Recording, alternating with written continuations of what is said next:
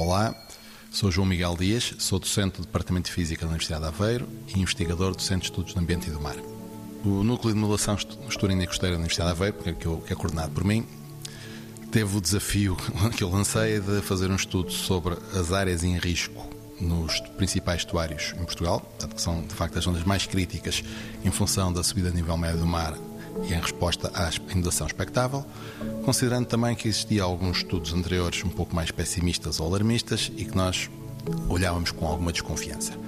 Portanto, basicamente o que fizemos foi tentar obter previsões mais credíveis, desenvolvendo modelos hidrodinâmicos de elevada resolução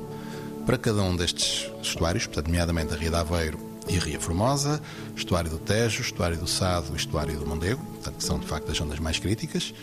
Esses modelos contemplam toda a física do sistema e contemplam também todas as medidas de proteção que já estão atualmente instaladas nesse sistema.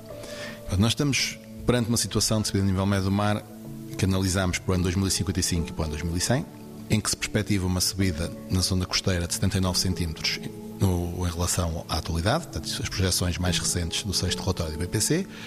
e propagando este sinal para dentro dos estuários, nós vamos verificar de facto que há áreas significativas em cada um dos estuários que vai ser inundada no futuro e que não é atualmente. Não com a dimensão de estudos anteriores, portanto, não com o mesmo pessimismo ou alarmismo, mas obviamente são áreas importantes também e que vão ter que ser tratadas e analisadas no futuro, porque em cada um destes temas realmente há atividades e usos do solo que hoje são utilizados e que no futuro terão que ser abandonados.